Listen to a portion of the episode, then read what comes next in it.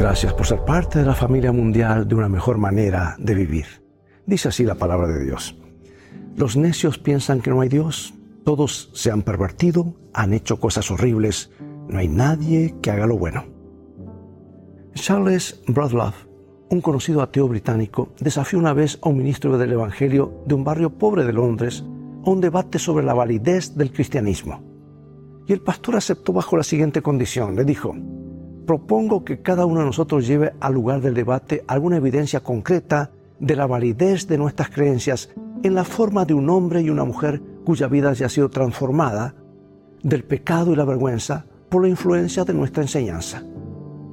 Yo llevaré 100 de esos hombres y mujeres y usted puede llevar la misma cantidad. Ahora, en caso de que no pueda llevar 100, eh, lleve 50. Si no puede llevar 50, lleve 20. Si no puede llevar 20, quede satisfecho con 10.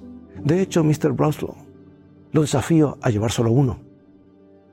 Broslow, incapaz de cumplir con la condición, renunció al debate.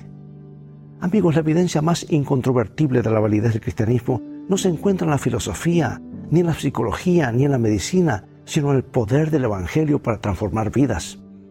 Es algo sobrenatural. No tiene explicación lógica. El apóstol Pablo habla de esta transformación como el poder de Dios para salvación a todo aquel que cree. Hace algunos años un alcohólico de los barrios de bajos de Chicago se dirigió bamboleándose hacia el lago Michigan para terminar con su vida miserable.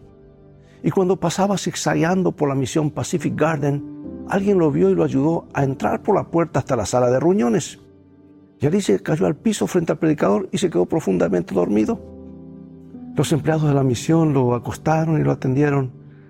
Al día siguiente, el superintendente de la misión le habló del poder de Dios que podía transformar su vida. El hombre, Harry Monroe, aceptó ese poder y se transformó de un desamparado en un ciudadano sobrio.